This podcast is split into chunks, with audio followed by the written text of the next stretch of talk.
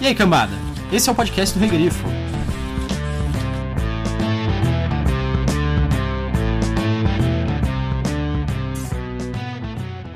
Não terei medo. O medo mata a mente. O medo é a pequena morte que leva à aniquilação total. Enfrentarei meu medo. Permitirei que passe por cima e através de mim. E quando tiver passado, voltarei o olho interior para ver seu rastro.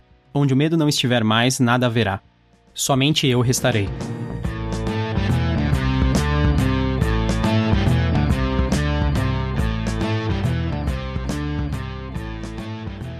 Eu sou o Gustavo Domingues, também conhecido como Rei Grifo. Eu sou a Thaís Prioli.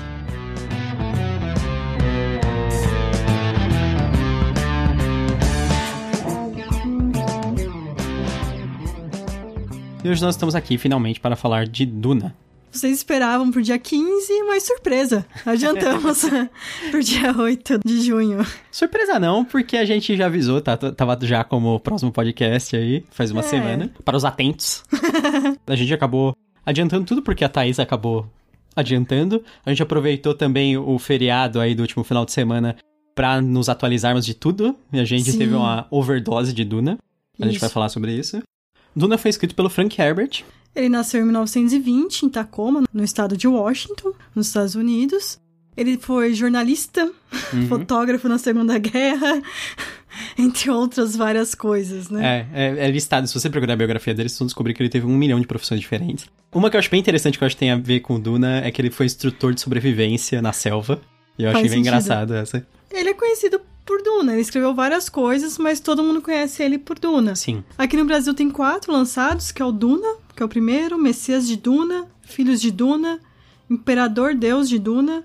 Aí tem o quinto e o sexto que ainda não foram lançados, que dizem cair a qualidade, não sei, que é o Heretics of Dune e Chapter House Dune. Sim. E depois tem os do que o filho dele continuou junto com outro escritor, mas aí. Ninguém liga. É. tem prequels, várias coisas. É, Duna é o livro mais vendido de ficção científica no mundo. Talvez ele seja o livro mais influente. Eu lembro que uma, uma revista de sci-fi, uma revista que era a mais, a mais importante de sci-fi nos anos 80 e 70, ela fez uma eleição dos livros mais importantes. E eu lembro que o Duna ficou em primeiro lugar. E em, segundo lugar ficou A Mão Esquerda da Escuridão. É interessante, É, bem interessante, porque assim, os dois discutem vários temas que não era tão comum. E os dois não são hard sci-fi, né? É, Não são tão pautados em- na ciência técnica, principalmente ciências exatas, né? Como a gente estaria acostumado de outros grandes nomes da literatura de ficção científica. Mas o Duna, ele, ele aborda muitas ciências interessantes, ainda assim, e temas importantes. É, aborda bastante de ciências biológicas e humanas. Sim, é verdade. Ele fala muito sobre ecologia, sobre religião, sobre política, que são as partes que acaba atraindo muito, né? A gente também. Bastante. ele ganhou os prêmios mais importantes, né? Ele empatou com o livro This Immortal, do Roger Zelazny, no Hugo Awards, de 1966. E ele foi o primeiro ganhador de romance Do, do Nebula. Nebula Awards. Bem legal. O primeiro Nebula de todos os tempos, Sim. quem ganhou foi Duna, então abriu forte já, né? E a maior ganhadora, a gente tava falando dela anteriormente, foi a Ursula Le Guin, do Sim. Nebula. A que ganhou quatro mais, né? prêmios, isso. A gente falou que teve uma overdose de Duna, por quê? Porque eu acabei de ler o Duna e eu falei assim, não, não, eu preciso ver essa minissérie que o pessoal fala tanto e eu preciso rever o filme do David Lynch, de 1984, que a gente não lembrava de mais nada do filme. Sim, a gente quis fazer. A gente também quis fazer uma comparação, né? Sim. Então, foi meio assim: um dia a gente assistiu a minissérie do Sci-Fi, que é- foi feita por quem mesmo, Luiz? Ela foi feita pelo John Harrison. Essa minissérie do Sci-Fi ela tem 4 horas e meia, são três, Três episódios, episódios. de uma hora É. e meia.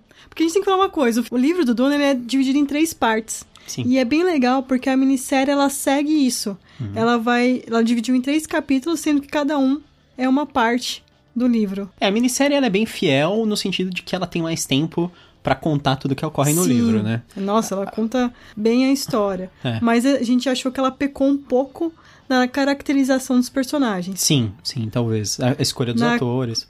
O filme do David Lynch também é uma adaptação razoável, apesar de Sim. tomar umas liberdades poéticas mais pro final, né? É, aquela parte sobre a arma de voz. Isso tem desde o começo.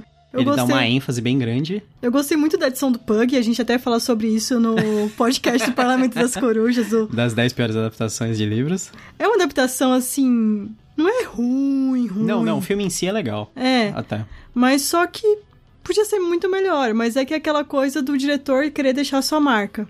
E ela é muito curta, então a, a parte que a gente considera meio que a, parte, a segunda parte, ela é extremamente encurtada, né? Sim, a segunda parte praticamente não existe nessa adaptação. Ah, Eles, não, eles fazem um training montage. Tipo, É. é cinco minutinhos ali de tudo acontecendo.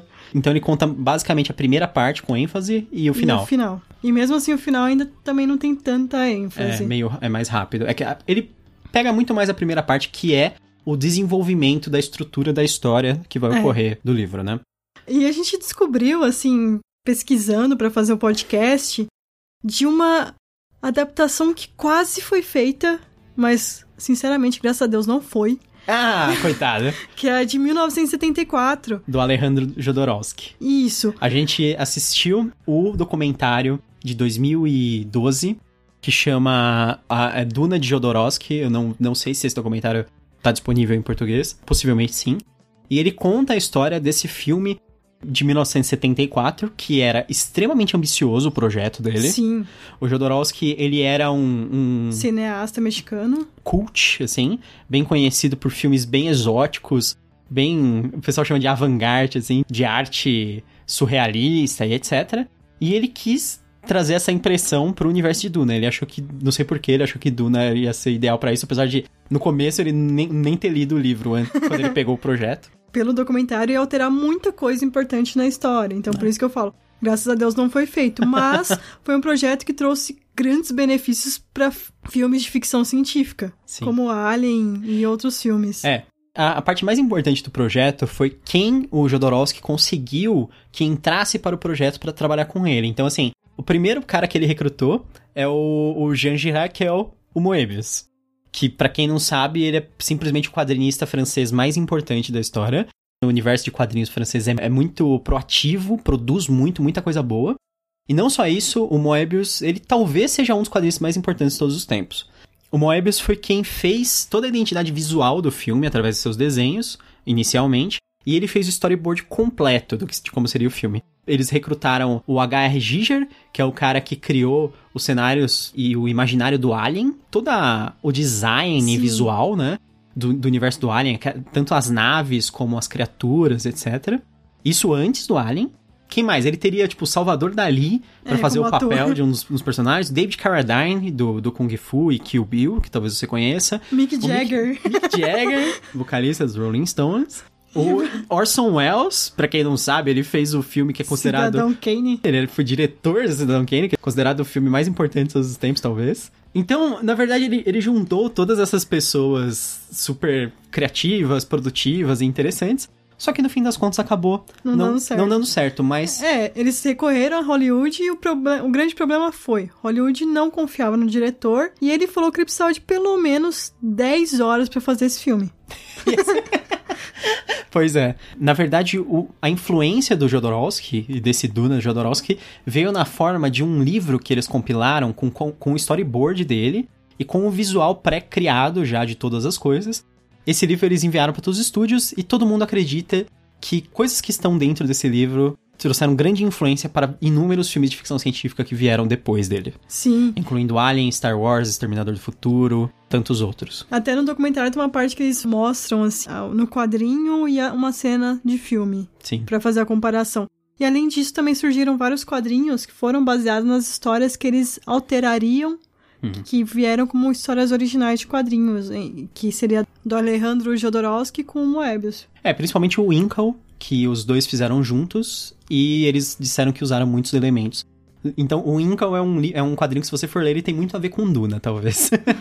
A Devir também lança o Metabarões. o Meta Barão, se não me engano, é de um quadrinista argentino, bastante popular, nesses meios cults do quadrinho, né? Isso. Tipo, meios alternativos, fora DC e Marvel, digamos assim. É um- uma amostra da influência que criou o Duna original. Sem falar que o Frank Herbert, que era o autor, ele teve uma participação de supervisão no filme e ele deixou os caras fazerem o que eles queriam. Assim, ele falou, sinceramente, faça o que vocês querem.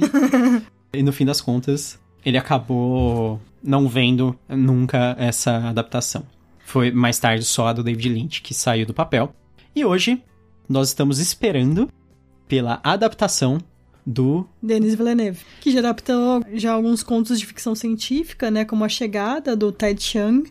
E ele fez a continuação do Blade Runner atual. Baseado no É, ele na, tem um na novela do Philip K. Dick, né? ainda é baseado Sim. na ideia geral. Então, ele já tem duas adaptações de peso de ficção científica aí no, no currículo dele e o Duna ficou como uma promessa. E ele diz que adaptaria em Dois filmes. exatamente. Então isso vai ser uma boa coisa. Vamos ver qual vai ser o tamanho, né? É. Se for dois filmes de duas horas e meia, isso é bem legal. Eu, eu vi que Hollywood às vezes não gosta que você adapte em filmes de três horas, porque você pode colocar menos sessões por dia no cinema. Sim. Até um problema de Blade Runner foi isso, né? Mas voltando pro Duna, algumas outras influências também é música, tem muita influência que a gente conhece do Iron Maiden, o To Tame a Land, Tem. Blind Guardian, Traveler in Time. E uma que é.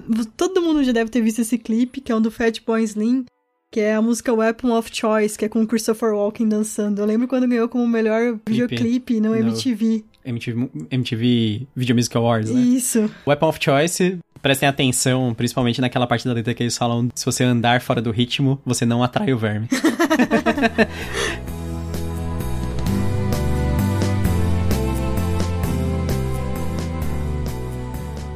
Sobre o que é o livro? A gente pegou o resumo principal aqui, headline da Wikipédia, porque tem garantia de não ter spoiler. porque A gente sempre acaba dando uns spoilerzinhos sem querer, né? Mas ó, Duna ele se passa um futuro distante, e no meio de um império galáctico feudal em expansão. E os feudos planetários são controlados por casas nobres que devem a aliança à casta imperial. A casa imperial, no caso, é a casa Corrino. E aí nós acompanhamos a história do jovem Paul Atreides, herdeiro do Duque Leto Atreides e da casa Atreides. Na ocasião da transferência da família dele para o planeta Arrax, a única fonte no universo da especiaria, que é chamada também de melange, mas muitas vezes simplesmente chamam de especiaria, Especiaria. né? E aí nós caímos em uma história que explora as complexas interações entre política, religião, ecologia, tecnologia, escolhas e consequências em alicerce às emoções humanas. Nós acompanhamos aí o destino do Paul, da sua família, do planeta, dos nativos, que são os conhecidos como os Fremen, e de toda a ordem imperial galáctica, incluindo a guilda, que é quem monopoliza as viagens espaciais, uma ordem feminina semi-religiosa das Bene Gesserit, e também o próprio Império, né? E todo esse confronto e todo esse envolvimento que vão ter todos esses grandes poderes vão acabar mudando o curso da humanidade. Eu sei que você leu já faz um tempo esse livro, foi ano passado, ficou até no primeiro lugar das suas leituras ano passado. Você já, não, que você já tá falando tudo que eu vou falar. não, ok, só, continua. só tô deixando o pessoal Ah, aqui tá. ansioso pela sua opinião. Tá. Então, o que, que você acha do livro? Não, eu acho que é o melhor livro de ficção científica que eu já li. Tem até o, o- o Fábio, né? O Fábio Fernandes, ele já falou que quem não gosta de, de Duna, boa pessoa não é. Mas- eu assisti o- a série do Sci-Fi quando eu era muito jovem e eu achei super interessante a história. E aí depois a gente assistiu o filme junto e novamente eu achei muito legal. E eu sabia a história do Duna, mas eu ainda não tinha lido o livro. Eu fiquei enrolando pra ler o livro. E aí finalmente eu li o livro do ano passado, que eu falei assim, ah, eu tenho que ler esses grandes clássicos, principalmente ficção científica. Na época eu também li também o do Android Sonham com Ovelhas Elétricas A e mão todas essas esquerda da escuridão. Isso. Quando eu li o Duna foi uma experiência assim incrível, porque ele realmente não é o que eu esperava, ele era melhor ainda e isso foi impressionante, porque eu esperava que ele fosse um livro bom já, assim, até pela posição dele em relação a todos os outros livros que todo mundo dá, né? Mesmo o hype não estragou o livro pra mim. Ele foi, com certeza, o melhor livro que eu li do ano passado. Ele é, acho que, top 3 dos melhores livros que eu já li na vida, assim. Eu acho que ele é um livro que ele tem tanta coisa dentro do livro, ele tem tanto significado. É fácil perceber por que que ele é um livro tão absurdamente influente. Não só na literatura, como ele, ele trouxe influências pra vida real. A gente não sabe esse tipo de coisa, mas, por exemplo, o Duna, graças aos grandes temas de ecologia dele, assim, ficção científica acaba caindo na mão de cientistas e gente do meio, gente acadêmica. E muitos dos cientistas que leram Duna em sua juventude ficaram profundamente influenciados por ele e acabaram enveredando para meios ecológicos. Então a, a ciência com uma visão ecológica que teve um grande impacto, por exemplo, no início dos anos 90, é de gente que cresceu lendo Duna. Cientistas da NASA mesmo citam esse tipo de coisa. Inclusive, tem coisas que a NASA deu nomenclatura de Duna. É, deu nomenclatura de coisas É. do Duna, né? É, aquele- aqueles nerds malditos. Tudo isso não é, não é à toa. O livro, ele é fantástico. Aí você pode falar assim, ah, não, mas eu li o livro, eu achei o livro chato. Tudo bem, não tem problema. Mas o livro ainda, independente de você achar chato ou não, ele é um livro que fala de coisas muito importantes pra gente. E são coisas que são sempre atuais, assim, pra humanidade. Porque a- o modo como ele fala de religião, o modo como ele fala de política, o modo como ele fala de ecologia, que é um negócio muito importante que a gente só tem visto há pouco tempo. Isso é uma discussão recente, se você considerar a história da humanidade inteira. A ecologia é um, é um negócio muito moderno. Eu acho que acompanha bastante, eu acho que a ficção científica ecológica também quase nasceu a partir do Duna.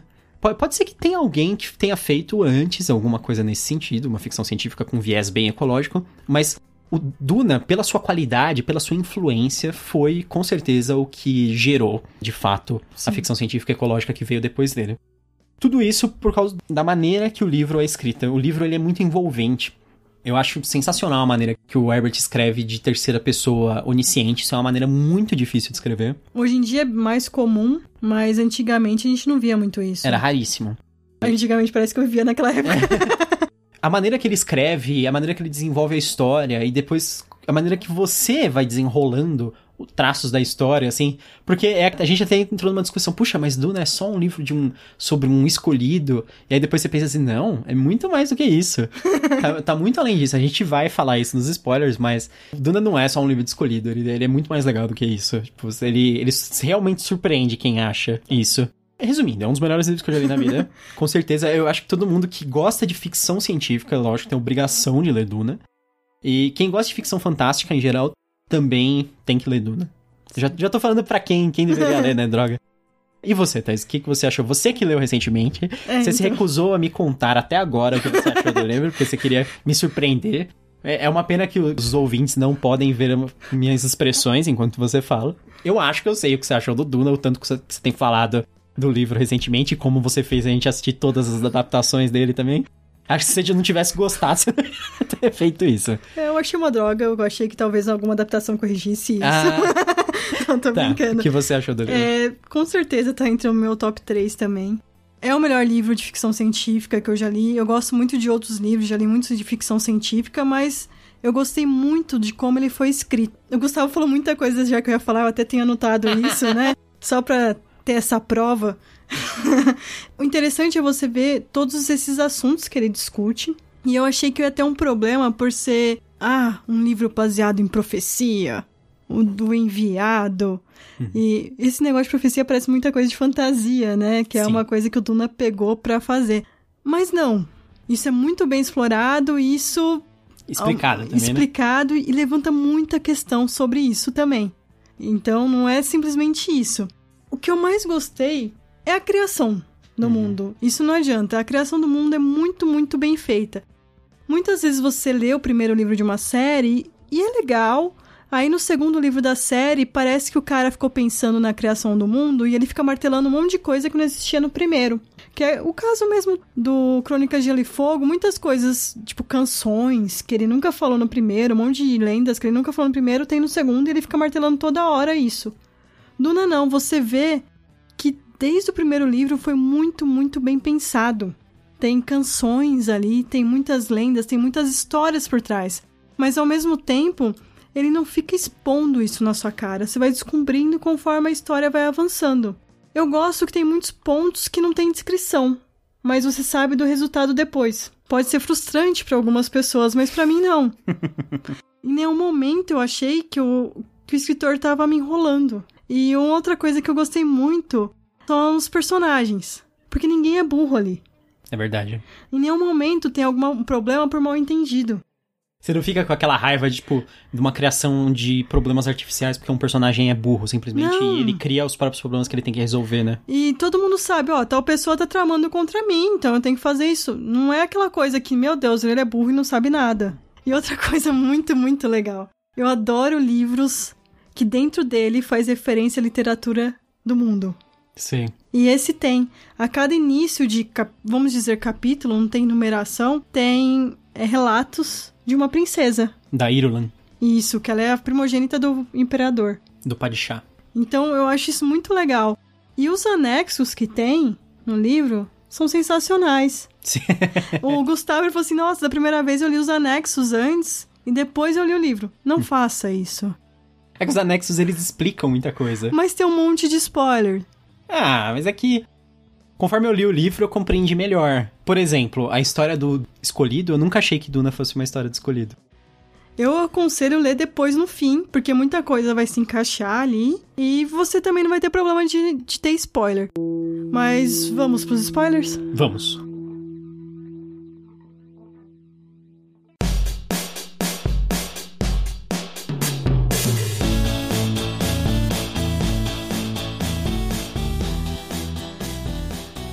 Boa parte daquilo que chamávamos religião tinha uma atitude hostil e inconsciente em relação à vida. A verdadeira religião tem de ensinar que a vida está cheia de alegrias, que Deus as vê com bons olhos, que o conhecimento sem ação é vazio. Todos os homens percebem que o ensino religioso pela regra e pela repetição é em grande parte um embuste. O ensinamento correto é reconhecido com facilidade. Sabe-se reconhecê-lo sem erro, porque ele desperta na pessoa aquela sensação de que é uma coisa que sempre se soube.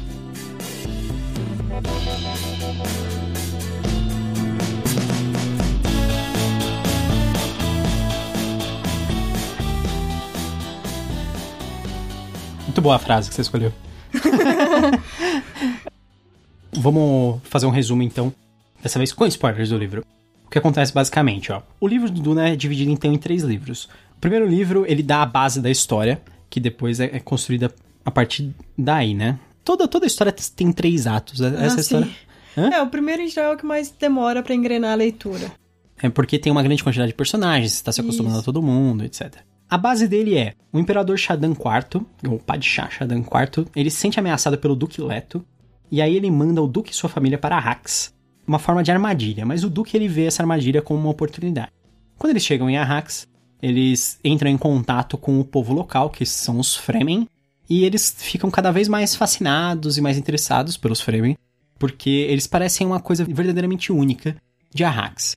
O primeiro livro ele é mais pra gente conhecer a família do Paul Atreides, que é o nosso pr- protagonista, pra gente conhecer as outras casas, as ameaças que elas representam, os Harkonnen, o Império e etc, né? Ele conclui com a morte do pai do Paul, por causa uma- da traição do Imperador em união com os Harkonnen. E essa traição faz com que quase todos os soldados da família Atreides sejam mortos.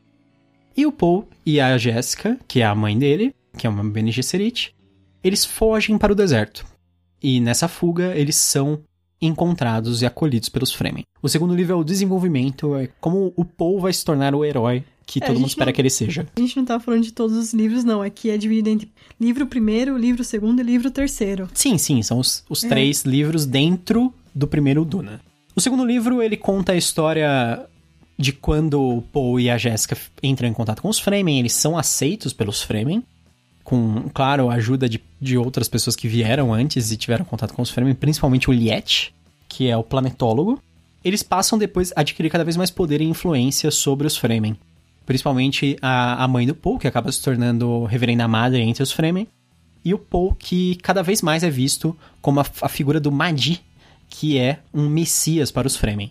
Ele assume o nome de Muad'Dib, que é um- o nome de um rato do deserto, que ele mesmo escolhe, e entre os Fremen ele é chamado de Usul, que é um nome secreto que eles utilizam. E também passam a chamar às vezes ele de Paul Muad'Dib, né? E ele conhece sua amada Shani.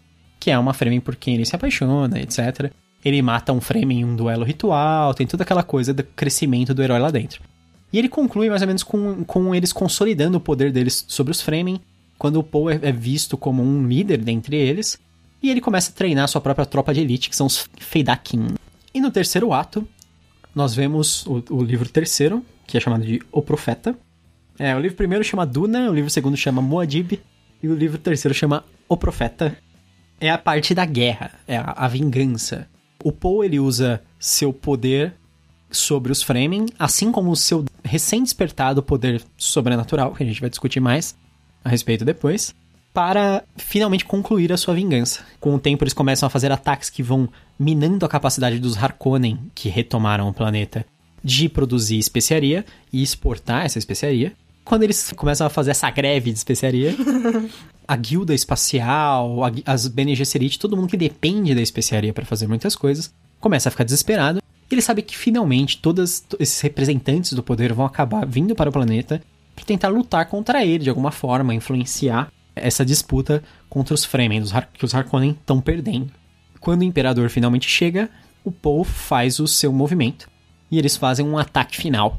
Eles detonam a muralha de rocha que existe em volta de Arrakin, que é a cidade capital do, dos colonizadores de, Ar de Arrax. Com essa detonação, Arrakin é invadida por um, uma duna de areia e eles conseguem cavalgar os vermes da areia para dentro daquele local.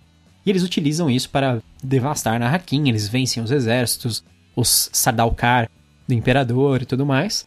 E o Paul coloca todo mundo contra a parede e ele exerce seu poder sobre todo mundo. Ele diz que agora ele domina a produção de especiaria, então todos eles dependem dele. Também ele agora está inserido no império porque ele vai casar com a primogênita do imperador, que é a princesa Irulan. Ele se torna um regente praticamente, né? Porque a Irulan, ela é herdeira do trono. Sim.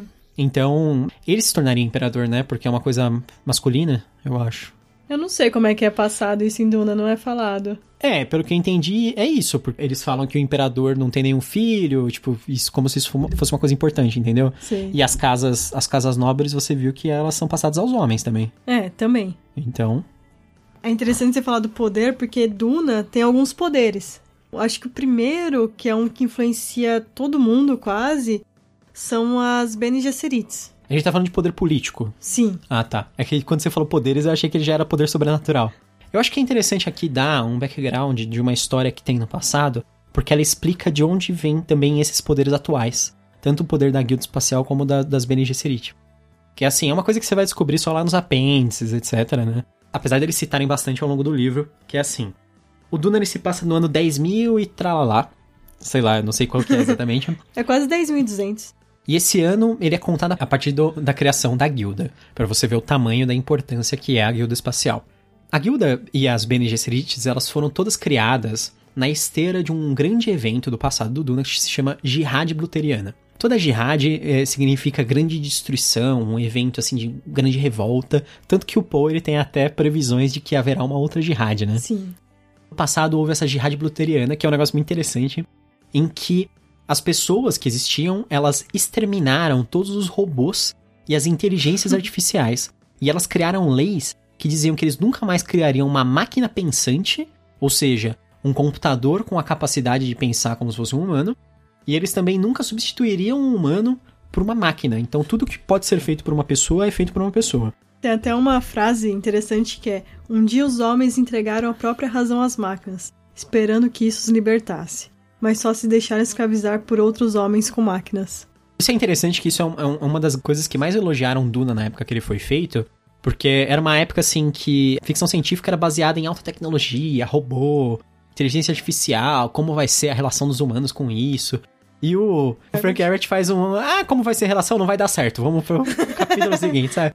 É um negócio meio assim, vou, vamos ignorar essa parte, essa parte faz parte da história do meu universo, mas eles passaram direto por isso. E aí o que acontece? Com o fim da, dos robôs, das máquinas super avançadas, eles começam a pensar como aprimorar o ser humano para que ele possa substituir isso. Então, é daí que vem os mentats. Os mentats eles são chamados de computadores humanos. Eles usam uma droga que faz com que eles ah, não só sejam longevos, né, eles vivem bastante, mas eles pensam numa velocidade alucinante, eles fazem cálculos de forma super rápida e complexa. Então, eles se tornam computadores humanos. As Bene Gesserit, elas nascem a partir daí. Também com a utilização de drogas. E, tipo, então, é, é, é como se fosse assim, drogas, porque são elementos químicos. Porque assim, o corpo humano é feito de química, né? Então, como que o corpo humano seria aprimorado com química? Da mesma maneira que a gente usa, sei lá, anabolizantes, essas coisas para os músculos, o que, que eles usariam para as mentes deles? Porque eles querem evoluir as mentes. Então, eles usam tipos de drogas que avançam a mente, abrem a mente. Talvez a época seja a época do LSD, tem um pouco do elemento disso, né? As Bene Gesserits, elas usavam também drogas que faziam com que elas tivessem previsões do futuro ou visões do passado muito claras sobre coisas que aconteceram. E sem falar que elas desenvolvem diversos tipos de poderes, assim, umas espécies de telepatia, que elas podem ler quando uma pessoa fala a verdade ou a mentira. Isso, e a voz também. ela é um poder de comando. Eles podem influenciar as pessoas a fazerem o que elas quiserem. É, isso me lembra um pouco do Dominação, do vampiro. da É, máscara. é verdade. A disciplina da dominação. Eu sempre, eu sempre fiquei lembrando disso. É que os vampiros, tradicionalmente, têm, uns, têm um poder... tem- eu não sei em qual história de vampiro aparece, mas tipo que os vampiros são meio hipnóticos, assim, É, sabe? até no Drácula. Ah, é? No Drácula? No tem? Drácula. Ah, essa é a ideia, né? A voz é meio que uma hipnose imediata, assim. É, se bem que a voz talvez não seja dominação, talvez seja majestade do vampiro. Porque eu não sei se você lembra, dominação você obriga a pessoa a Sim. fazer. Majestade você meio que muda a ideia da pessoa sobre, Sobre alguma coisa. Sobre alguma coisa, sobre É. você, por exemplo. Pode ser. É, ela seria uma Ventrô, E você. É, de então. qualquer maneira. Porque você. Lembra que você falou que. Você falou assim, ah, eu sempre. Eu vi a voz no Duna como. Você me falou que você via como uma coisa mais assim que você influencia a pessoa. É, eu, eu sempre entendi que você influenciava, não que você falava, faz isso e ela faz. Dava um comando imperativo, assim, né? Não. É verdade. Até uma cena que é com da Jéssica com o Tufir Hawat, ela vai conversando aos poucos com ele. Hum. Tá que ele é um mentate, então talvez seja mais difícil. É, tem essa influência, né? Mas nenhum poder, assim, entre esses conclaves, entre os Mentats, as Bene Gesserits, o mais impressionante é o poder da Guilda Espacial. A Guilda Espacial ela tem pilotos que são pessoas que eles podem, com a mente deles, com a utilização de um negócio que eles chamam de gás laranja, que é feito a partir das especiarias de Arrax, eles conseguem dobrar o espaço. Como funciona a dobra do espaço? É aquela explicação. Se você já assistiu Interestelar, blé, Uma dobra no tempo. ou dobra no tempo, é. É aquela história assim, você faz um desenho, duas bolinhas em um papel, e aí você fala assim, qual é o espaço mais longo? Você desenhar uma linha entre a bola e a outra, ou você dobrar o papel até que as bolas se encostem? Então, essa é a ideia, você dobra o espaço para que dois lugares coexistam. Então, eles fazem isso para viagem interespacial. E eles É. falam que eles podem viajar para qualquer lugar do universo com isso. E a guilda não só isso, ela controla todo o mundo conhecido pela economia. Porque quem controla o transporte Controla. controla a economia. que é a gente Aprendemos. A guilda, a, a guilda dos caminhoneiros, oh, eu quis dizer, a guilda espacial, ela controla todo o transporte de tudo, porque tem uma coisa legal sobre o Duna que é também isso. Tem poucos planetas habitáveis no universo inteiro. É. E eles demoram pra descobrir esses planetas. Os planetas são muito longe um do outro, então eles precisam da dobra no tempo pra conseguir chegar no lugar. Dobra no tempo, dobra no espaço. Cacete, falei o nome do, do, livro. do livro, que tá errado, né? Eles não dobram o tempo, eles dobram o espaço. Então, Mas em relação às Bene Gesserit, um ponto importante a gente falou que a, a, a guilda controla a economia. uhum. As Bene Gesserits, elas controlam toda a árvore genealógica das grandes casas. Eu acho que as Bene elas são um controle meio social, né? É um controle, tem isso das árvores genealógicas, elas, elas têm um controle forte so- sobre a influência da- das casas, porque elas fazem, todos os, os homens das casas, todos os nobres, tipo o duque e tal, eles são casados com Bene. O próprio imperador é casado com uma Bene Gesserit, né? A Jéssica é uma Bene Gesserit, A Jéssica é uma que é a esposa do, do Duque Leto, mãe do Paul Atreides. Isso. E as Bene Gesserit, elas fazem uma coisa que é meio que uma engenharia genética. Engenharia genética não pegando DNA e alterando.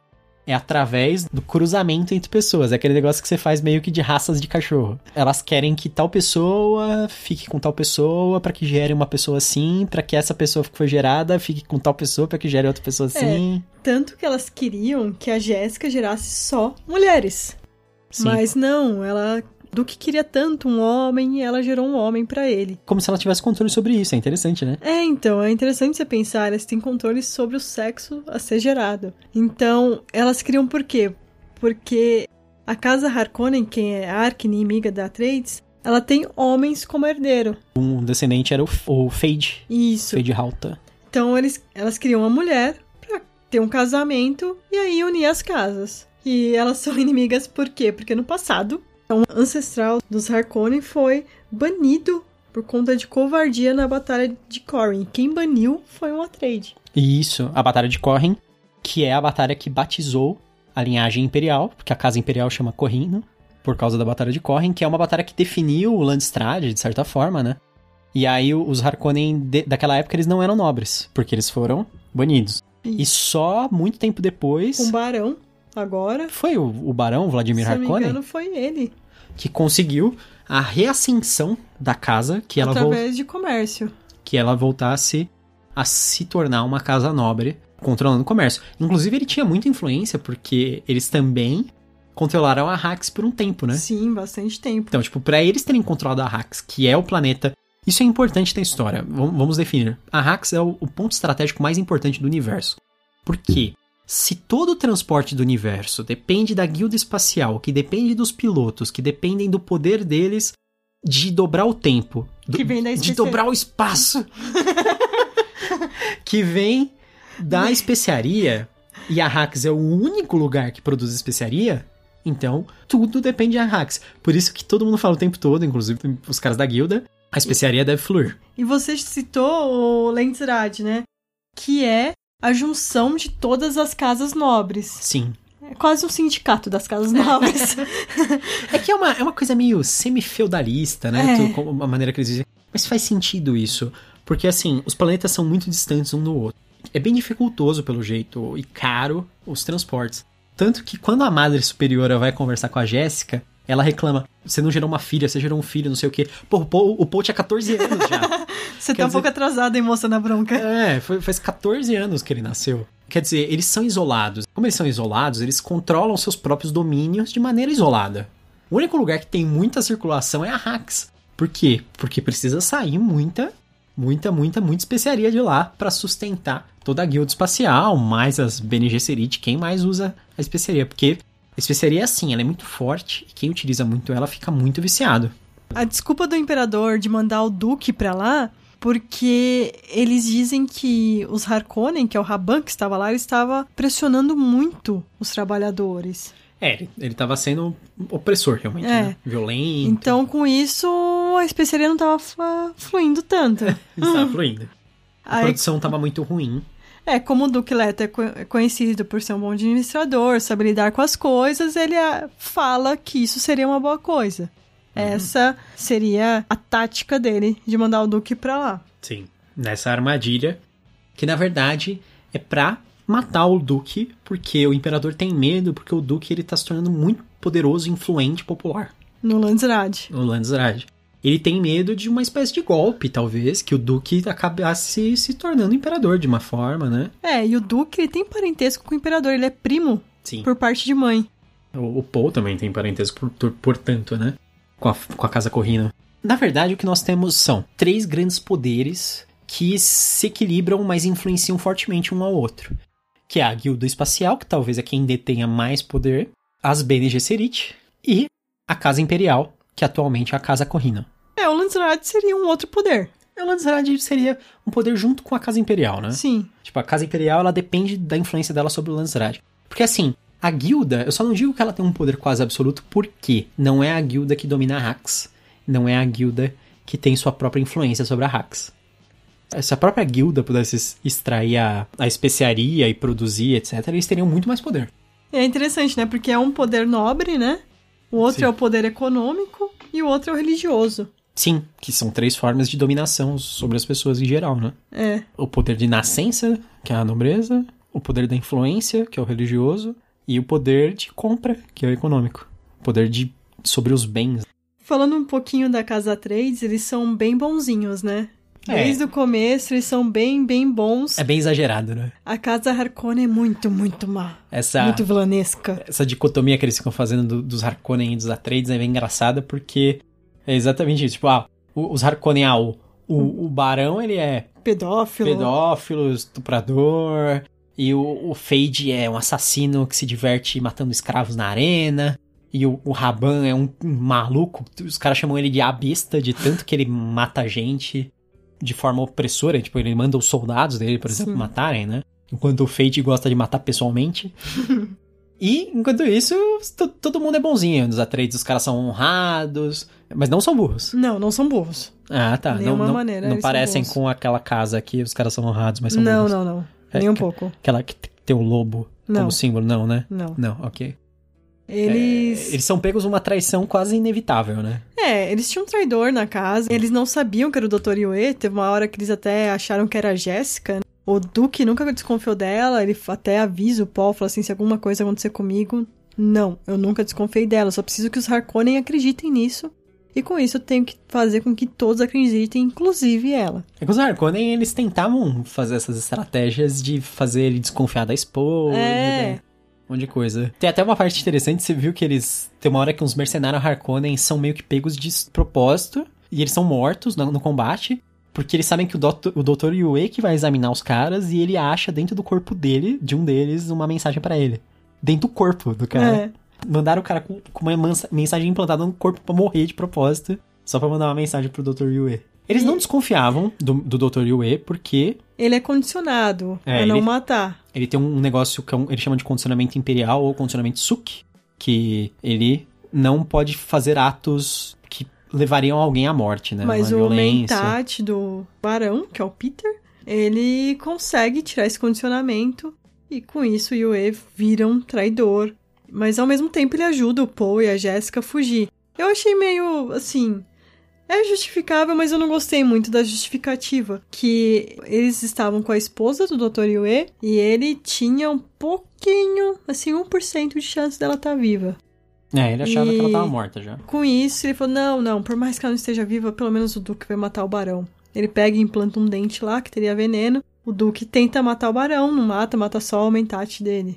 Sei lá, não gostei muito dessa justificativa. Acho que ele mata o Mentate e uns soldados, assim. É. Hum. Mata quase todo mundo na sala, só o barão que sobrevive. É, ele, tipo, dá uma voada pra longe, assim, né? É, ele só fica triste porque o mentate dele morreu. Sim. Mas ele consegue o Tufir Hawat na, na guerra lá. É, no filme do David Lynch, eles obrigam o Tufir a ficar ordenhando a gata. Que horrível. É muito engraçado, porque, tipo, no livro é só o Tufir. É, ele, ele tem que tomar um antídoto que só vem nas refeições. Então ele tem que comer as refeições lá pra tomar o antídoto do veneno que tá circulando nele. Aí no filme David Lynch ele tem que tomar um antídoto, mas ele tem que ordenhar a gata. Que ele não faz mais nada no filme inteiro. Eles só obrigam ele a ordenhar a gata. É. Uma gata sem pelo e vem com um rato amarrado, não sei porquê também. É, David Lynch. Porque. É, porque é o David Lynch, né? Porque é David Lynch, é. Então. Não, mas beleza. Um outro ponto, assim, muito importante que a gente tem que falar, que vai afetar muito o Paul, o Paul, é... O que, que vai afetar o pau? ah, é a impotência, com certeza. Ele se sente impotente, né? Diante da morte do pai dele. É bem complicado. Então... o que vai afetar o Paul é a religião. Mas depois que o, o, o pau encontra os Fremen, ele endurece. ele fica. Ele vai se tornar muito mais. Muito mais rígido. Cabeça erguida. É que tem duas profecias. As duas são criadas pelas Bene Gesserit. Uma é do Kwisatz Hederash. Haderach. Ah, sei lá o nome disso. Kwisatz Haderach. Sei lá. Não, não tô te corrigindo. Eu tô falando do jeito que eu. Tanto faz. Essa é uma lenda delas mesmo, que vai ser uma, um homem que vai conseguir... Não é uma lenda. O Kwisatz Haderach vai nascer da linhagem que elas estão criando. Elas estão criando ele de fato. Não é que assim, um dia nascerá. Elas estão fazendo tudo que elas podem para que ele apareça. Tipo, elas cruzando as pessoas certas, sabe? Ele vai ser interpretado como um encurtamento de caminho, Sim. ou então aquele que vai estar em mais de um lugar simultaneamente, em dois lugares simultaneamente. Ah, mas em mais de um lugar simultaneamente, na verdade, tem a ver com a visão dele das linhas do tempo. Sim, sim. Sim. Ele vai estar no presente, passado, futuro. Então, isso é até fácil delas preverem que seria assim, porque eles falam que, inclusive, os pilotos da guilda, eles têm um poder de previsão Mas do, aí é do futuro, só. Mas assim, é, é limitado. Eles não veem várias linhas do tempo, eles veem meio que uma. Porque tem a ver com a própria manipulação deles e tal. Tanto que eles estão preocupados, né? Por isso que a guilda, Sim. os pilotos tinham falado que eles estavam preocupados com o que estava correndo, etc. É, e o Paul, ele consegue prever várias linhas do tempo e várias previsões diferentes. Tem até uma hora que ele fala assim: As incontáveis consequências, linhas que se desdobravam em leque, partindo daquela caverna, e, na maioria dessas consequências linhas, ele via seu próprio cadáver, com o sangue a escorrer da ferida escancarada de uma facada. Ou seja, ele sempre conseguia ver a morte dele, mas em nenhum momento ele conseguia ver quem matava.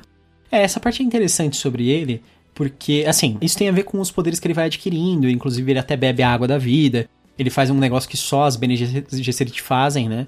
Que é o negócio de alterar a água para que ela se torne uma... Uma água potável, sem veneno. Não é só uma água potável. Quando eles alteram a água, ela se torna um negócio de previsibilidade sim, já. sim. Né? Que dá poderes. Altera a mente das pessoas, tanto que os Fremen, eles agem de uma maneira diferente. Sim.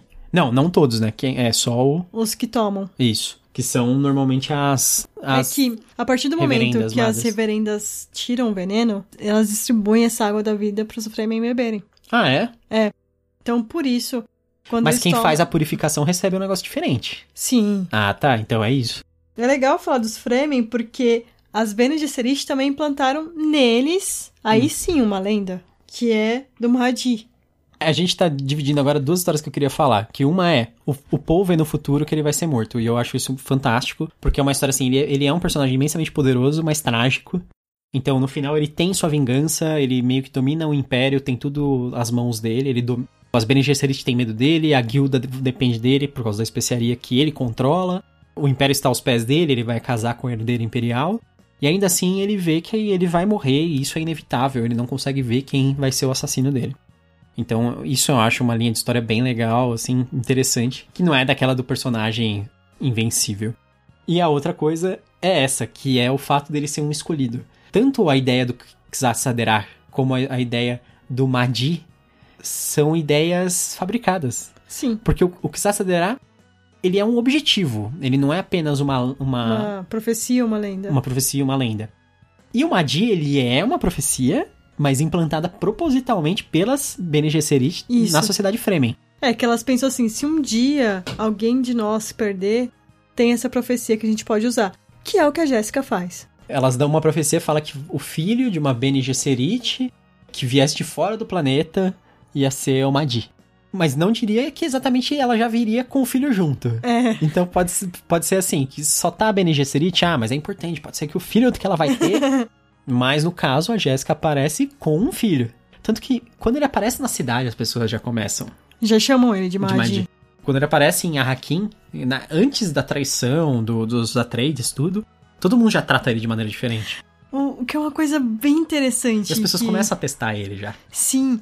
Mas sabe por que também eles sabem disso? Porque o pai dele, o Duque, Hum. ele sabe muito bem fazer marketing pessoal.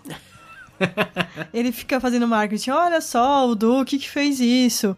O Duque salvou essas pessoas. O Duque não sei o que lá. E quem faz isso pra ele é o Halleck.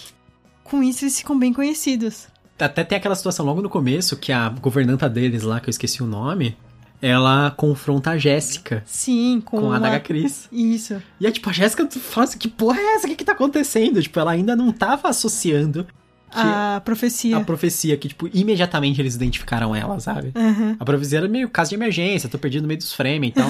mas ela apareceu com o filho já, então eles já. E a Jéssica foi lendo, assim, as ações e já pensando, que é que é uma coisa que a gente não falou ainda, mas esse é um livro que, além da narrativa, dos diálogos, tem o pensamento dos personagens. E é Sim. muito legal, muito bem feito. Sim. É uma parte muito, muito importante. Que a todo momento você sabe o que eles estão pensando. O que, que ela fala aí? Ela fica pensando, ah, eu vou usar essa profecia.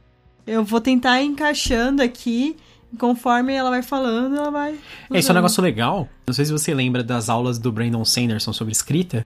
Quando ele dá os exemplos sobre visão de personagem, que ele fala primeira pessoa, terceira pessoa, terceira pessoa limitada, terceira pessoa onisciente. Quando ele fala terceira pessoa onisciente, ele- fala: o melhor exemplo que eu posso dar pra vocês é o Frank Herbert. Porque o Frank Herbert, ele faz a terceira pessoa onisciente de uma maneira fantástica, que é assim. Ele mostra os pensamentos de todos os personagens. Quando um personagem entra na sala, você começa a ouvir os pensamentos dele sobre cada um das pessoas que está naquela sala. Então, por exemplo, o Dr. Yue, a primeira vez que ele entra em cena, ele já se revela como traidor. Ele entra em cena e ele fala assim: Não, não acredito que eu vou ter que trair essas pessoas, coisa horrível que estão me obrigando a fazer, blá blá blá. E aí você fala assim: Ah, mas não tem intenção nenhuma, porque eles sabem que talvez tenha um traidor e eles estão com medo.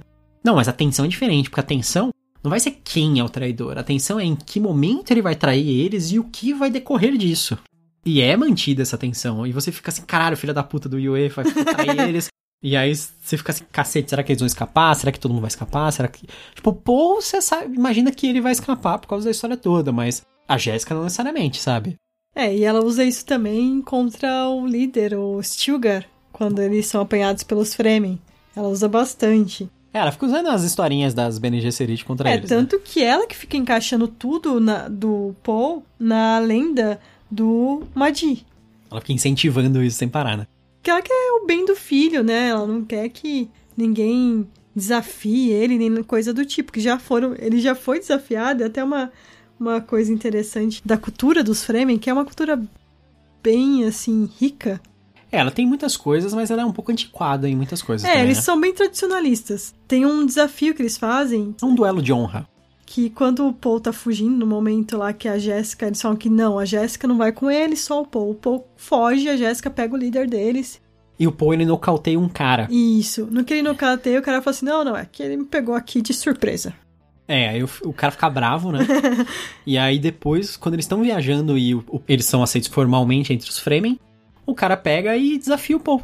Ele fala lá, eu quero lutar num combate ritual contra ele e o combate até a morte. Um combate de honra. Ele não quer matar o cara, etc. Ele acaba matando o cara, meio que se vê obrigado ali, né? No momento que ele é mais formalmente aceito como, como- realmente como Fremen, recebe o nome, blá blá blá. Mas isso depois tem um reflexo muito importante lá na frente, que é quando ele começa a ter grande influência sobre os Fremen, e eles veem ele como uma figura de liderança, eles falam assim, ah, que ele tem que desafiar o Stilgar, que é o líder da tribo, porque eles querem que ele seja o líder. E ele fala assim, por que eu vou desafiar o cara, tipo, por um combate até a morte, se o cara é importante pra mim? Se o cara é sábio e o cara é experiente.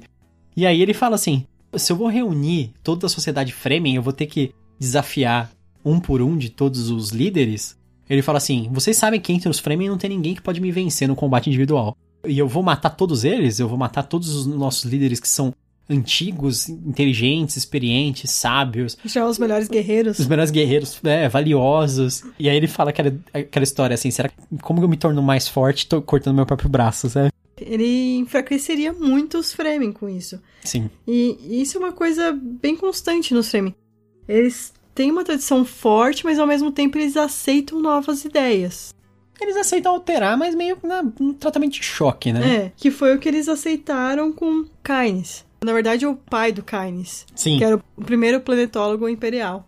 Que tem aquela história que o, o Kynes conta na- nos apêndices que, que o- os Fremens achavam que ele era um cara perigoso, que ele ficava pregando pros Fremens que ia mudar o mundo, e aí ma- mandaram um cara matar ele, e quando o cara chegou lá, o cara tropeçou e caiu na própria adaga e se matou. e eles falaram que o cara tinha se retirado, se suicidado, porque ouviu o que ele falou, e era muito importante. O Liet Kynes, que é o filho dele, ele vira um líder dos Fremen e continua com essa ideia de mudar o ecossistema do o planeta de Arrax. E ele passa essas ideias pra Shani também, que é a Fremen que se torna a cucumina do Paul, né? É, que é a filha dele. Que é- então, que é a filha dele. Ela não é mais a planetóloga porque não é imperial oficial tal, mas ela é meio que um. Quem Ela é manja de uma- ecologia ela é ali, uma né? Sayajina também, assim, quando a, a reverenda madre vai fazer o ritual com a Jéssica, de tomar a água da vida, Uhum. e passa todas as memórias pra Jéssica, eles falam assim, que caso a Jéssica não dê certo, ela já vai ser ordenada como Sayajina, pra ter pelo menos alguém ali. Será que os Saiyajins do Dragon Ball? Brincadeira. É, os Fremens é legal que eles foram muito bem pensados, né? A gente, não só sobre a sociedade, o costume, a o linguajar, essas coisas, mas assim, tudo é minucioso sobre eles, como a forma estrutural deles da sociedade, como eles vivem, quais são os costumes deles, tanto assim, social como no deserto, que, como que eles fazem pra sobreviver no deserto, o que que eles precisam, as coisas características deles, os objetos, sabe? A adaga Cris, que é feita com os dentes do Shai-Hulud, que são os vermes da areia gigantescos. O traje estilador, que é aquele traje que dissipa calor e absorve toda a água que o, que o usuário perde, inclusive da urina, o suor, a respiração, e depois ele pode beber a água que foi filtrada. e eles perdem pouquíssima água no deserto. A, a interação deles também com os vermes Sim, areia. é muito interessante. É muito bem feito também essa parte que o- os vermes, né? o- os Shai Holuds, eles são gigantescos, assim. Alguns eles falam que podem chegar a 400 metros de, de comprimento. Eles montam os vermes de que forma? Eles usam uns ganchos de metal que, quando o verme. Primeiro eles atraem o verme com os batedores, que é um negócio que fica batendo no chão. Porque os vermes são atraídos por sons de batidas constantes, né? Tanto que eles falam que você tem que andar sem ritmo para não atrair o verme. Ou seja, o segredo é tomar cerveja com especiaria. Daí você fica bêbado, você anda com, sem ritmo. É, tudo, Fremen andam como se fosse um monte de bêbado cambaleando. Assim, dá um passo, dá dois rapidinho. dá- Então, eles atraem o verme. Quando o verme chega perto, eles agarram na, na lateral do verme com os ganchos de metal e eles puxam a escama do verme. Abrem a escama. E é assim. O verme, ele não gosta que entre areia embaixo da escama. Faz sentido, ninguém gosta que entre areia. Em lugar nenhum. É, exatamente. O que, que o verme faz? Ele não só não vai mergulhar, como ele vira aquela escama aberta pro lado de cima, para que fique o mais longe possível da areia. Então, o Fremen ele pode ficar em cima do verme, puxando aquela escama pra trás, assim, pra ficar aberta, que ele tá garantindo que o verme não vai mergulhar na areia e matar o Fremen instantaneamente, e nem vai girar em direção à areia, tipo, e o Fremen bateria de lado. Ele sempre vai manter em cima aquela parte que tá com a escama aberta. E tem até uns controles que eles podem fazer, porque se eles abrem uma escama mais pra um lado ou mais pro outro, o verme meio que vai, vai dando uma giradinha e vai mudando de direção. Que é meio que pra evitar que chegue areia naquela parte da escama. Sem falar nos costumes dos Fremens em, em relação à água, que é muito interessante, né? Aquele negócio que eles consideram que a água é sagrada. Então, tipo, por exemplo, cuspir na frente de uma pessoa é uma coisa, eu te dou a minha água, então é meu, eu te dou o meu respeito, né? E é, tem aquele... se alguém chora também. Isso. Normalmente eles falam assim: você chora porque alguém morreu, ah, ele dá água para o morto. Quando eles falam que ah, a gente vai virar aliado, eles falam, nossas águas vão se unir. Quando alguém morre, ele fala, ele deixa a água para a gente, porque eles literalmente tiram a água do morto. Tipo, Eles espremem o morto. e essa água é utilizada pela tribo, porque eles não podem desperdiçar nenhuma água. Depois a gente descobre que, por causa daquele plano ecológico dos Fremen, que o planetólogo deixou lá, eles têm tanques de água subterrâneo que são gigantescos, meio quase pequenos oceanos, e eles têm milhares desses tanques. Mas ainda Assim. não é o bastante. Isso, mas eles têm uma noção de planejamento tão forte, assim, tão arraigada, que eles poderiam ficar usando aquela água pra consumir. Mas eles não querem consumir aquela água, eles querem guardar aquela água pra alterar o planeta. Até no fim, os Fremens perguntam pra ele, o, Ka- o Keen's pai, quanto tempo vai levar toda essa transformação? Ele fala, uns 500 anos. Aí os Fremen falam, não, nem eu vou ver, nem meus netos vão ver, nossa oitava geração vai ver. Mas eles falam assim, mas é importante começar, né? É. Eles falam assim, em 350 anos vocês vão começar a ver algum resultado. Em- Dizem que 500 anos é meio que pra mudar o planeta. Eles falam, porque eles começam a fazer coisas, testes de plantar lugar, encher Sim, de planta. Tanto que mais ao sul, os Harkonnen têm relatos pra Sim. eles que eles não vão investigar de coisas verdes. Isso. Meio que oásis, assim, uma região com Isso. plantas. Porque o, eles introduzem animais também ao, ao planeta. Eu não sei como o Kynes consegue esses animais. Acho que ele contrabandeava, trazia de alguma forma, né? É, com a guilda, né? Porque eles usam especiaria pra dar dinheiro à Ah, guilda. É verdade, eles, eles fazem. Subornam a guilda pra não ter nenhum satélite Isso. ali Ver eles não as áreas conseguirem verdes, ver nem nada. É, é interessante. Porque o satélite também conseguiria ver os bolsões de água, né? Os bolsões de água, a maior parte é subterrâneo, se não me engano. Mas será que não veria? Tem muito satélite que conseguiria. O Fremen e, e- e a relação deles com Duna é o grande instrumento do Frank Herbert para falar sobre ecologia. Que é um dos temas que a gente falou que é um dos temas mais importantes do livro, né, na verdade. Ele fala de tudo. Até tem gente que fala assim que fala um pouco também de queda de impérios. Então eu acredito que é Eu vi isso na Wikipédia. Ah, é? Não, até tem um, tem um cara que é um teólogo que ele escreveu. Cara teólogo de verdade, assim, sobre religiões de verdade, e ele escreveu sobre religião na obra de Duna, sabe? É que é interessante, no- nos anexos eles falam sobre a religião. Que tem um, um grupo, que me fugiu o nome agora, se não me engano a, a sigla é CET, Hum. não são os amarelinhos. Sim, são os caras que se juntaram pra fazer o livro ecumênico, que é a, Bí- Isso. a Bíblia Católica de Orange. E eles se juntam por muitos anos pra É. chegar no consenso. CT acho que chama cen- cen- é, Centro Ecu- Ecumênico Ecumênico. de não sei o que, é. E eles se juntam por um tempo pra falar coisas da religião tal. Querem fazer um, um livro unificado Unific- de todas as religiões. O pessoal fica bem apreensivo, que eles levam muito tempo pra isso. Sim. E, e quando lança, eles falam, fazem uma coisa que não é o que eles esperavam. É, que eles estavam tentando destilar as ideias de todas as religiões. Eles estavam querendo achar lógica onde não existe. É que no fim eles acabam juntando uma ideia que eles acham que existia em todas as religiões, é que ela não desfigurarás a alma. Que eu acho uma ideia interessante, mas assim, vaga. Porque o que, que significa isso? Sabe, aberta à interpretação, talvez. Voltando à ecologia. A relação do- dos Fremens com Duna é muito interessante, porque assim, primeiro que eles são um povo autossustentável, né? Não, eles não são só autossustentáveis, eles agem de forma sustentável. Porque eles colhem, por exemplo, a ideia de colher a água do próprio corpo, tanto nos trajes destiladores como colher a água dos mortos, sabe? Não perder essa água, ter um respeito imenso pelo bem precioso, é, é muito interessante. Sem falar que assim, eles vivem num ambiente extremamente hostil, né? Duna é um deserto. É aquela história. Difícil se eles estragarem o deserto, né? Não tem como você estragar mais o deserto. É, até tem, né? Só se eles matassem os, Os vermes. os vermes. É, eles acabariam com a especiaria, mas o deserto ainda continuaria. É. É que os vermes, eles, eles são a parte mais importante de Duna, talvez. Porque eles falam que, assim, Duna quase não tem elementos de planta, né? Praticamente. Ecológico. O estágio mais primal do verme, inicial, assim, tipo filhotinho minúsculo, eles são uma espécie de plâncton bizarro, que é uma mistura de planta e, e animal, eles falam. E quando aquela, aquela criatura vive o bastante, ela começa a se tornar um verme que vai crescendo aos poucos, até que ele se torna, no seu estágio máximo, um Shai-Hulud, que é aquele verme da areia gigantesco lá. Pode alcançar tamanhos imensos.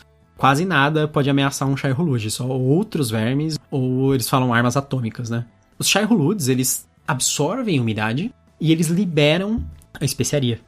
Sim. A espe- eles excretam a especiaria. A es- especiaria é a excreção de verme. É cocô de verme.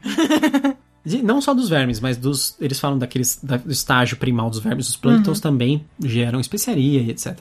E a água da vida, vida vem deles também. Sim, eles pegam um verme anão, um verme pequenininho, e eles afogam ele, porque eles falam que a água, água mesmo, assim, não só a umidade, a água ela é mortal pra eles.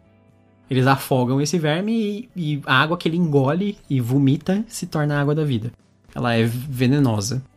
Esses vermes, eles alteram fundamentalmente, assim, o, o mundo, porque eles falam que o próprio fato de o mundo ser um deserto é por causa dos vermes. Que eles tornam o mundo seco porque eles absorvem a umidade. E eles também geram especiaria, que é a coisa mais importante de Duna. E eles, também, geram oxigênio. Exatamente. Não tem plantas, mas eles falam que os vermes geram muito, muito, muito oxigênio. Por isso que existe atmosfera respirável em Duna. Tudo emana dos vermes da areia, eles são a parte mais importante de Duna. É, inclusive, o olho azul dos Fremen é por conta das especiarias. Eu não sei se seria uma película, o que seria, mas é quase como se fosse como se os Fremen enxergassem com óculos escuro também, que ajuda no deserto, que é muito claro. Isso o filme, eles passam isso. é isso o filme no olho. Sim, sim. O Paul fala, né? Tem uma parte que Sim, ele, Ele fala fala isso. conforme eles estão ficando muito tempo lá e o olho dele tá ficando azul, ele fala que, o, que tá escurecendo. Porque aquilo ajuda a ver no deserto que é muito claro, muito sol, né? O deserto reflete a luz, né? Também. As dunas, quando elas são claras, elas refletem a luz do sol direto na sua cara, você fica cego. Mas os Fermin, em geral, eles viajam à noite, né? Eles falam, então... Sim, já eles via... até pra se manterem escondidos dos Arconen, né? Eles viajam à noite e de dia eles dormem. E é engraçado que eles falam também que os trajes estiladores, eles são reversíveis. De dia, quando é muito calor, você faz eles dispersarem o, o calor. E de noite você pode meio que fechar. E ele não dispersa o calor, porque a noite é muito frio, porque não Sim, tem sim. vegetação. É, no deserto é. Os trajes estiladores são utilizáveis das duas maneiras. Mas voltando, os vermes, eles fazem parte da ecologia de Duna, etc. E os, os Fremen têm noção disso, por isso que eles chamam os vermes de criadores. E os, os vermes anões são os criadorzinhos. Mas a partir do momento que eles mudam essa ecologia de Duna, eles não matam os vermes também? Não, porque eles, eles queriam alterar regiões, né? Vai ser igual assim, o mundo atual, a Terra. Tem os seus desertos, mas também tem suas florestas, lugares mais Sim, sim, habitáveis. Tanto que eles utilizam para plantar locais que não seriam acessíveis para os vermes, né? Eles usam áreas de terra que são cercadas por áreas rochosas, né?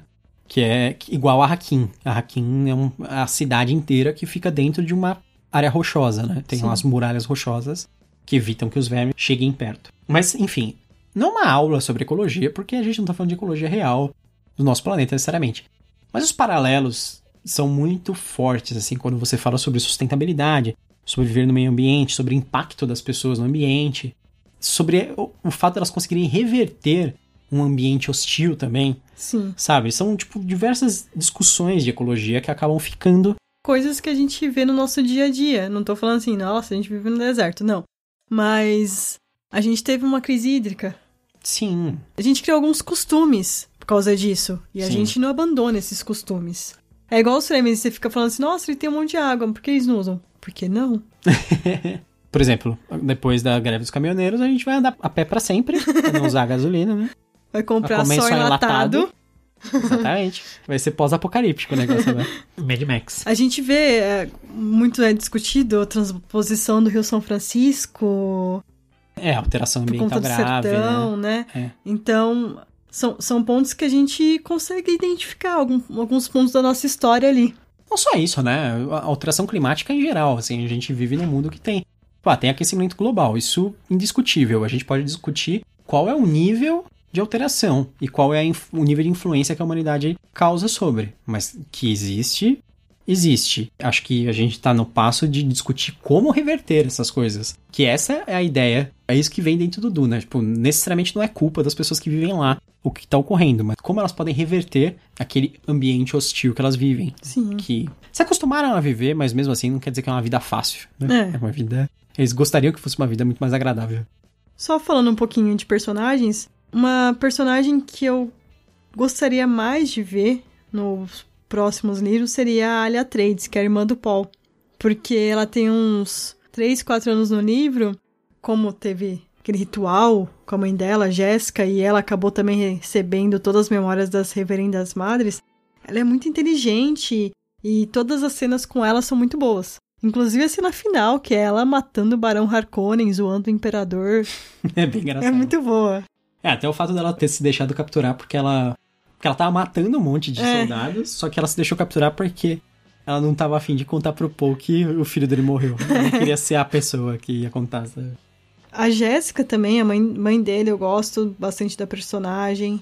O Gurney Halleck. Eu gosto de quase todo mundo. Apesar que o Gurney do David Lynch é muito bom porque tem pug. É, Tem uma cena sensacional. Que ele vai pra guerra, tipo, cercado de soldados, com uma arma na mão, e ele tá com um pug dentro, dentro do, do, casaco. do casaco. Mas a outra personagem também que a gente vê bastante os escritos dela é a Princesa Irulan. Sim. Também. Agora ela vai casar com o Paul. Como é que vai ser essa relação? Porque a Jéssica fala. Ela é uma pessoa estudiosa, gosta muito de livros, de escrever. Sim. Espero que ela se contente com isso, porque provavelmente vai ser a única coisa que ela terá com dele. Porque Sim. ele já tem a, a, A Shani. Shani Pra, pra se ligar emocionalmente, pra. Pra amar, gerar os filhos, gerar os porque é- é uma filhos. coisa interessante, né? A linhagem dos duques em geral, Ainda é legítima mesmo com as concubinas, Isso. né? É verdade, é interessante. O Paul ainda é filho legítimo do, do Leto. sim. Mesmo ele sendo tendo se gerado com a Jéssica, que é uma concubina, não era casada oficialmente com ele. É, eles não se casaram porque eles sempre quiseram deixar uma porta aberta pra caso quisesse fazer uma aliança É, mas com mesmo, os nobres. mesmo que o Leto casasse com outra pessoa e tivesse um outro filho, O o, Paul ainda ainda- seria o isso. primogênito. Mas o, herdeiro. o Leto fala que um- uma das coisas que ele se arrepende é de não ter casado com ela. Ah, mas na morte, né? É. Ah. Só, só achei que faltou um negócio no livro. Sabe o quê? quê? Acho que o imperador tinha que ter uma girafa em chamas. a gente tá falando no Duna do Jodorowsky. Diz que quando ele tava convencendo o Salvador Dali a fazer o papel do imperador, o Salvador Dali, ok, eu faço, mas eu tenho que ter uma girafa em chamas. Não só isso, ele queria ser o ator mais bem pago de Hollywood. Sim, ele queria 100 mil dólares por hora. A ideia deles foi genial pra resolver isso. É, o produtor falou assim: vamos pensar uma coisa. Por quantos minutos você acha que ele vai aparecer no filme? Deu cara, ah, por uns três, no máximo cinco. Ah, então vamos pagar ele por minuto de exibição. Então a gente Daí, fala... ele chegou pro Salvador Dali. Tá bom, você vai receber 100 mil dólares por minuto de exibição. Ele achou sensacional a É, ideia. não, 100 mil dólares por minuto. É, Aí ele, excelente! Agora você, o ator de 100 mil dólares por minuto. 100 mil dólares por minuto.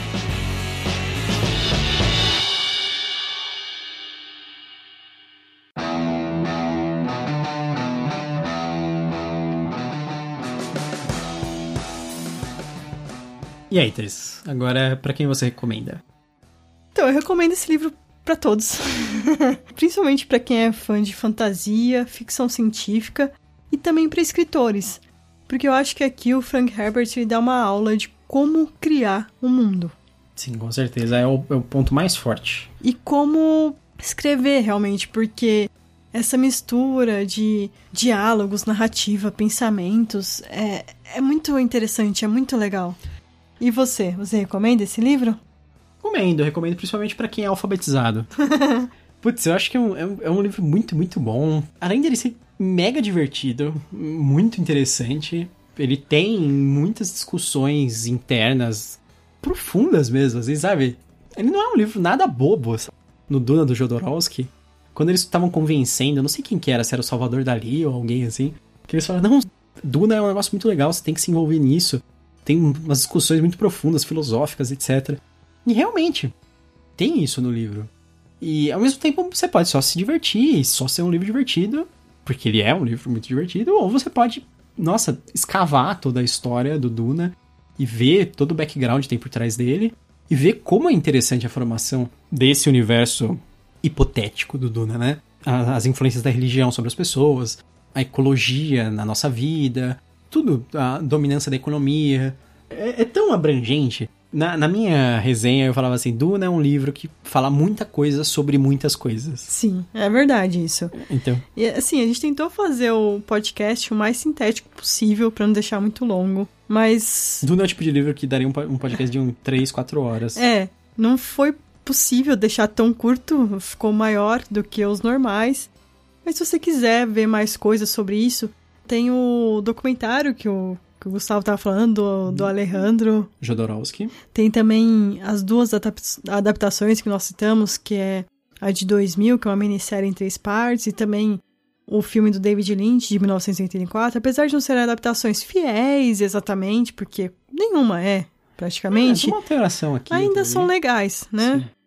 E também uma coisa que é interessante, que fala uma, um, mais aqui do nosso mundo atual, tem um podcast que a gente ouve, que é o Mamilos. Que a gente é bem fã, né?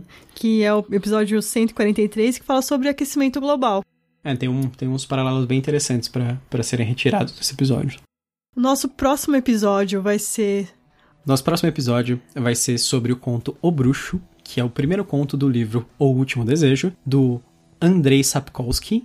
Esse livro é o primeiro livro da saga do bruxo Geralt de Rivia, que saiu aqui no Brasil inteira pela editora Martins Fontes. Ah, aqui saiu em oito livros. O primeiro e o segundo livro são livros de contos. O primeiro conto é O Bruxo, que é o conto originalzaço do bruxo Geralt de Rivia, que saiu na revista Fantástica na Polônia, que é o conto que apresentou o personagem para todo mundo. Esse personagem que talvez você conheça por causa dos, dos jogos de videogame. É, o The Witcher. Da, da, da, série da Netflix que vai sair aí ano que vem, ou 2020, eu não tenho certeza. Vai ser bem legal, a gente vai fazer um sobre o conto pra gente poder discutir bem profundamente um conto só, o estilo de escrita do Sapkowski, a, a origem do personagem, criação do universo, tudo mais. Eu espero que vocês gostem do episódio. E, mais do que isso, espero que vocês tenham gostado desse episódio.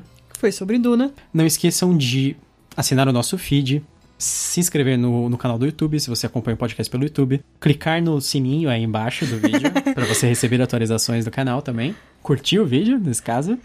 Também siga a gente nas redes sociais, a gente tá no Facebook, no Instagram, no Twitter. E baixe nossos episódios, baixe todos os episódios. Indique pros amigos. Indique pros amigos. Espalhe amor, espalhe Duna.